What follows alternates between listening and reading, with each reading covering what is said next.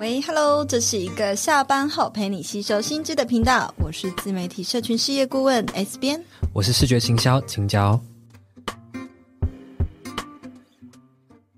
欢迎回到 Hit Me Up 下班打给我第一百一十三集。那这一集的节目呢，是我们提供给忠实听众的一个福利。你可以利用节目下方的解忧邮筒连接，投稿你在经营自媒体个人品牌上面遇到的所有卡点与困难，就有机会被我们挑出来制作成节目聊给你听哦。那这集的解忧邮筒来自呃一位粉丝的投稿，他叫做杨子。他说呢，自己做的主题比较冷门，是跟环保相关议题的，感觉不太容易吸引到受众。但是又很有兴趣，自己很想做这样子的主题，想问问呢，做大众喜欢的主题比较重要，还是自己喜欢的比较重要呢？或者是说要去试图找到之中的一个中间值呢？那我们一看到这个投稿就觉得非常有感，这也是对，这也是经营自媒体这条路上非常多人有的一个卡点。其实呢，这就是呃经营个人品牌初期呢一定会经过的利基市场定位的问题。那我就想要问一下 S 边，可不可以帮大家解释一下什么是利基市场呢？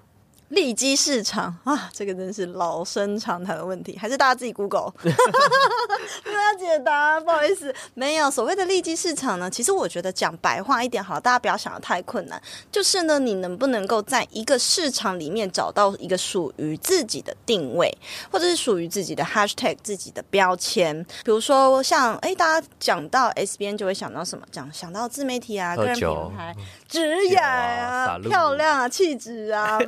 美丽啊，数位游牧啊，等等的啊，但是烦呢，什么酒啊酒，你才去喝酒呢，酒鬼。好，Anyway，大家也可以留言说说，你们觉得看到 Mate 就想到什么利基市场还是关键字呢？所以也就是说，我们要找到一个属于自己，而可能结合自己人生的过去的经历，或者是你的强项、你的专长的兴趣，然后呢，在这市场上开发出属于自己的内容或产品或服务。当你找到一个定位的时候，这个定位呢，就会是你所谓的利基市场。对，利基市场这是基本上，你如果要认真开始经营个人品牌的话，基本上一定去思考，好好思考过这样子的问题。那我相信有很多听众可能跟这个杨子的投稿有一样的卡点，但他们可能不确定知道说，哦，这个叫做利基市场，他们可能甚至没有想过是要经过哦这样子的思考才去决定自己要分享什么样的内容，跟之后要怎么样去规划。那我觉得我们可以先各自分享一下自己在当初呃经营自己的自媒体个人品牌的时候呢，有没有什么定位上面的考量，或者是说曾经遇过的卡点，啊、我现在来分享好了。嗯，这是在蛮初期，我可能刚加入呃 S 风格社群工作室没多久才遇到的问题，应该是遇到谁的问题？公司的问题还是你自己的自己的？我说我自己的卡点，啊、我自己的卡点。一开始呢，我那时候呃白噪日常白噪音就是纯粹的想做软装，想做居家布置，想做手做 deco。那我那时候有跟 S 边分享过我自己在经营上面的一些困难，但是为什么呢？就是。这样子的内容定位，它其实是有蛮大的局限性的。那呃，大家可以试着想想看呢、啊，如果我想做居家布置，我想要做手做 deco，是不是就代表着我需要不断的买材料？你要有一个空间，对，我要制作，我要布置，然后我还要要有时间，还要有空间让我去布置。这都是在初期定位上面我没有考虑到实际操作，呃，产出内容的时候会遇到什么样的情况。所以呢，后来我加入 S 风格社群工作室之后呢，也才利用现在定位设计课这堂课里面提到的。个人品牌定位图，重新的去思考，说到底有什么是自己能做的、想做的，还有是跟这个市场上是需求最大的交集点在哪里？那才重新拉出来，觉得哦，我其实没有办法一直在做实际要手做教学给大家，我可能也要适当的搭配一些呃文字教学，或者是说一些概念，或者是说解释说，哎，什么是 deco，什么是软装，这样子的内容进来之后，我在内容定位上面产出也会更加顺利。那不知道 S B 你自己当初有没有就是已经先思考过后，你的定位上面有特别的考量？没有，我要先继续延伸你你的部分。真的，我觉得很卡的一个点是，的确，谁一天到晚需要一直换那个家里的布置跟装潢？谁要一天到晚做手作？所以它不是一个常态性的需求，也就是说，在这个过程中，我记得那时候还有建议你，就是说可能要去融入大家的生活之中。诶，比如说在日常喜欢你的东西、喜欢你的人，他们除了喜欢 deco，那喜欢 deco 也表表示等于他喜欢质感生活。生活嗯、好，那所以喜欢质感生活的人，他们还喜欢什么呢？所以后来我就记得你还有尝试很多话题啊，包含什么结合电影啊，或是结合穿搭，我觉得。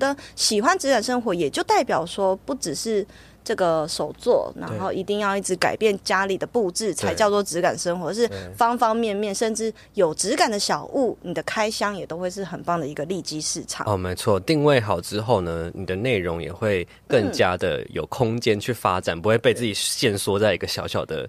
局限里面，对，你是一个人，那人他不可能是只有一个面向兴趣，没有错。嗯、所以我自己呀、啊，在定位上初期的时候，我刚开始做这个 IG，大家都知道，其实我并没有想要做个人品牌，我只是单纯把它当做作品集嘛。所以对于我而言呢，我最大的目的是希望如何去。展现怎么经营 IG，怎么做图，怎么样做一个企划，怎么样做一个 UGC 给我未来的案主看。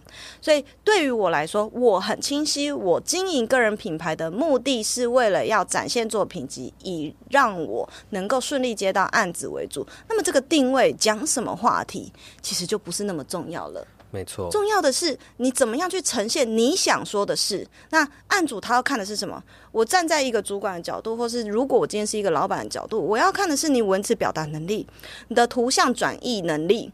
好，以及呢，你的气化能力，你能不能够呢，在这个过程中，你即便再难、再冷门的话题，你都有办法操作。所以我觉得要提醒大家一个点是，很多人在经营个人品牌，就是跟风嘛，看到人家在做我就做，可是你搞不清楚你经营个人品牌目的是要干嘛欸？你要想，我们要应该要以终为始。如果假设今天好，你你最一开始你就是希望可以透过诶帮人家呃设计，然后透过 IG，然后可以接到设计的案子。好，那么其实你的利基市场就可以锁定以百分之八十或七十趴以上的内容在讲设计的层面，那去做到可以诶教学传递你能力技能展现的面向。那如果你今天做个人品牌，目的只是想要帮助你可以更顺利的转职跳槽到行销圈。那么今天你讲什么定位，讲什么话题，其实也不是那么重要。重要的是你可以如何的展现你的能力。嗯，那当然还有人，他就是单纯希望可以透过自媒体获得名气，或者是展现自己的呃魅力。这个过程中，你要去拍很漂亮的照片，或者是你要去做踩点的分享等等。这个你就要去思考，平常你的日常生活你最喜欢什么，去找。一个你可以无时无刻、日常你真的都在做的事情，然后那个利基市场去做分享。例如说，现在我也在学瑜伽，对，我可能就是知道说，我想要做的是呃，去展现我的个人魅力，我的私生活的一块，所以我可能就会去找一个。那好，我每天都会做的事情是什么？其实就瑜伽跟冥想。好，那我就开始来分享这一块，来增强我的个人魅力。所以大家可以自由的去这样做搭配。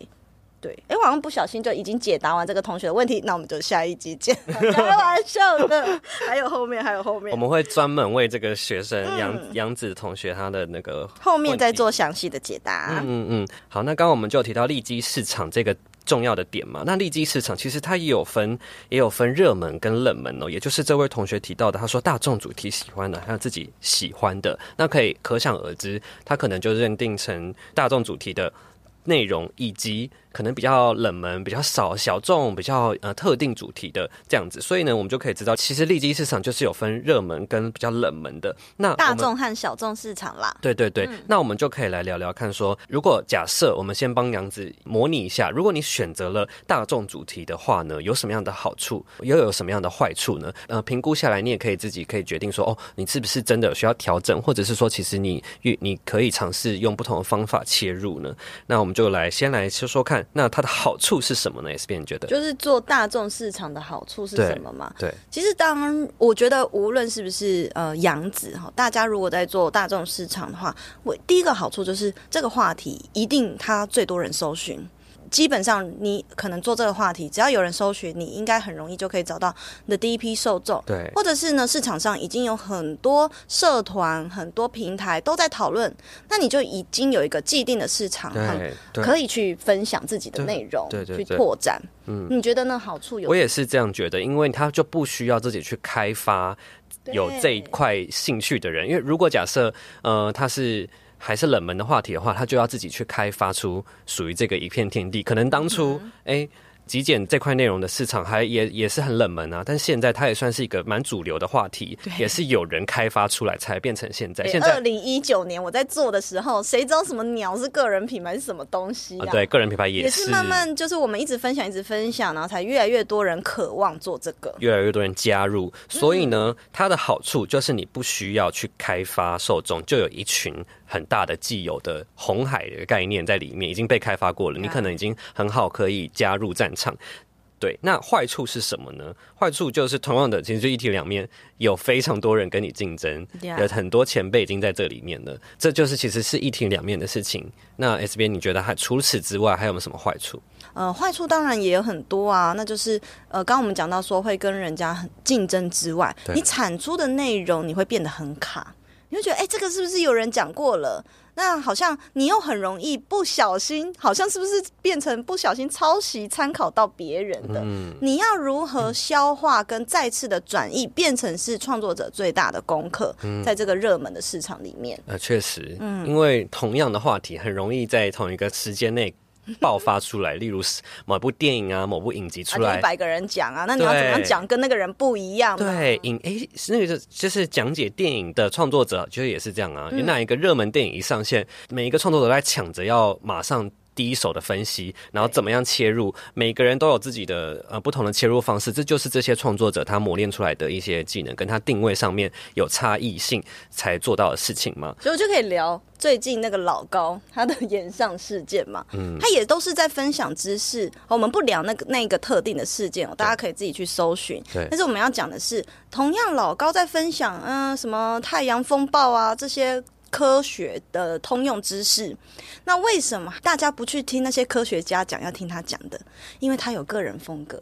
做大众市场还是有解法，最重要的就是你的个人魅力在哪？你有没有真实的去做你自己，或者是用一个轻松有趣，或是有你独特的方式去呈现，去抓住这个观众他们想要娱乐轻松一下的心呢？你你要的是这样的群众，还是你要的是认真学习的群众？那你就可以透过不同的个人风格去呃，让自己明明就讲一样的话题，可是呢，还是有一批支持你的群众。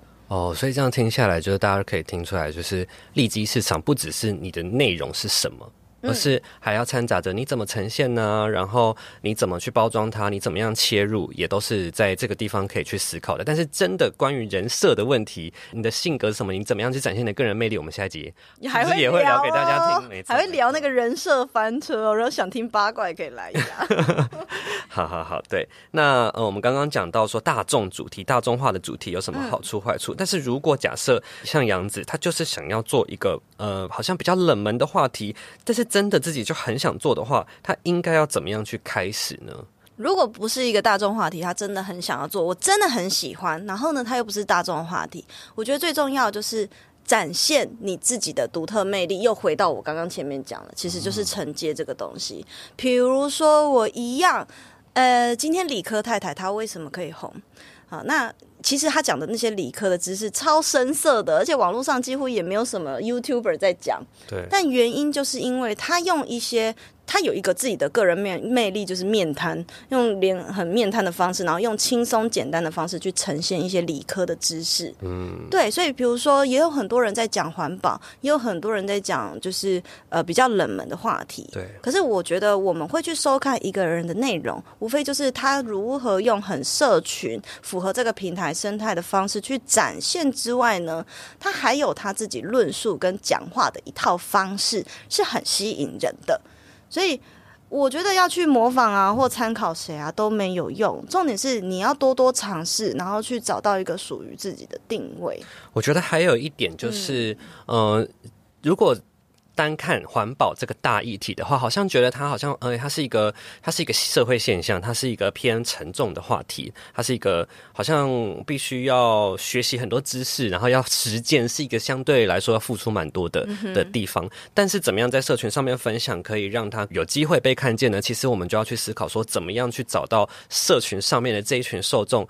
他们生活息息相关的一些切入点，你可以有一些话题是比较轻松的，但是又可以很很简单的带入的。例如说，哦，就是你可以告诉大家说，实践就是三个，你不需要花任何力气，你就可以。成为一个环保的人，或是你身体力行，像我觉得你之前做的很好，就是你带大家去逛一些环保的店，嗯，或是分享，哎、欸，我用哪一些环保块的开箱，环、嗯、保小物的开箱，对，我觉得就是看你自己，你的 lifestyle 是什么，也要融入到这个品牌里面。哎、欸，这就跟我们我之前分享的那本书一样，体验设计里面讲到的 私生活。那刚刚 S 边有讲到私生活，其实私生活这几个字听起来好像会令人觉得哎、欸、匪夷所思，听起来是什么意思？私生活，但是在这本。本书里面提到的私生活，因为它是日文翻译书，它其实就是在讲说跟自己生活去做连接的一些话题。那私生活又包含了哪些事情呢？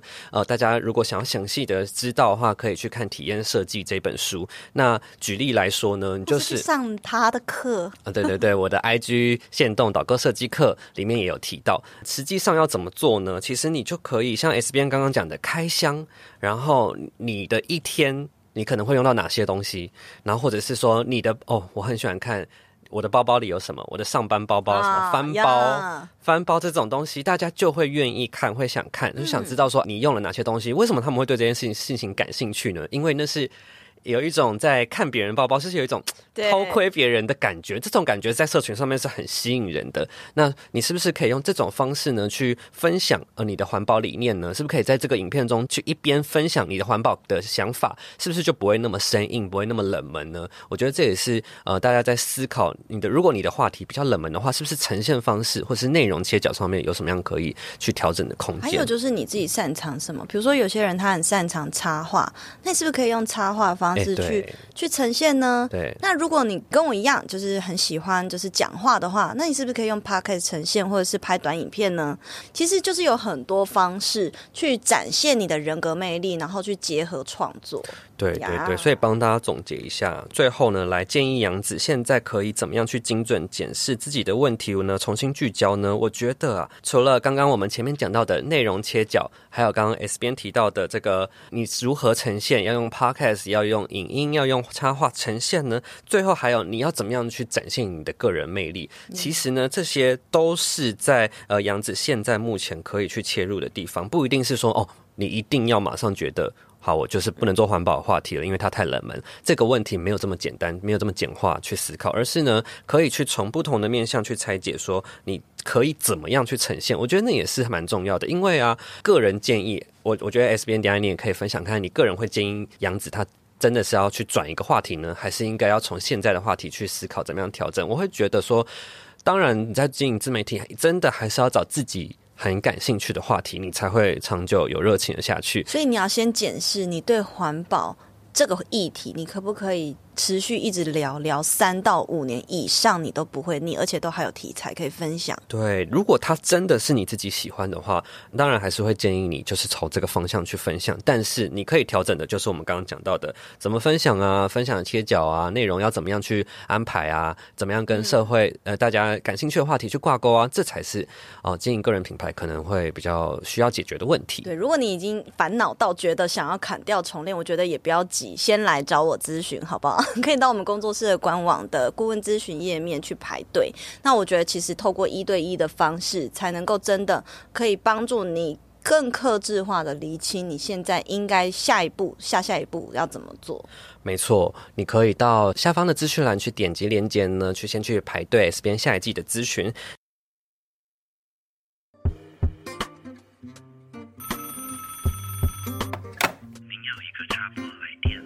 假设呢，呃，听到这边的听众呢，你可能也在经营自媒体上面有一些想法，也在正在这条路上，而且你可能是呃一边工作一边经营，还在试图找到中间的切角。虽然即便觉得说，哦，呃，工作可能好像卡卡的，很想要换一个工作，但是呢，你你的自媒体好像又没有。成功到你好像现在就马上可以离开，嗯、然后靠自媒体创业的话呢，接下来呢就是九月十号呢，S 编将开一个直播呢，要来跟大家分享呢，到底你想突破人生关卡，真的应该要离职吗？那这场讲座就是要让大家知道如何让自媒体成为不离职创业的加速器。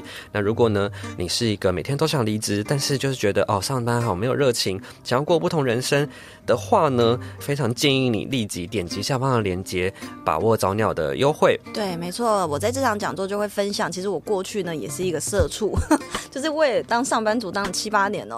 那我当时呢在经营这个我自己的 IG 账号的时候，其实还没有离职就已经累积了六千多粉丝，那大概六千多快八千，哎，好像快八千粉丝的时候就已经知道说好，我现在已经规划好，我只已经准备好我要离职。那至于大家会很想要了解说，哎，从不离职到离职的这个过程要有做好什么样的准备？其实在这场讲座也都会有很详细的经验分享给你们哦。没错，现在收听这一集的你呢，还哦，我们到还有早鸟优惠，没错，早鸟优惠到九月二号，所以你大概还有、嗯、呃五六天的时间可以把握机会。那我们就非常欢迎你立即点击下方的链接加入这场讲座喽。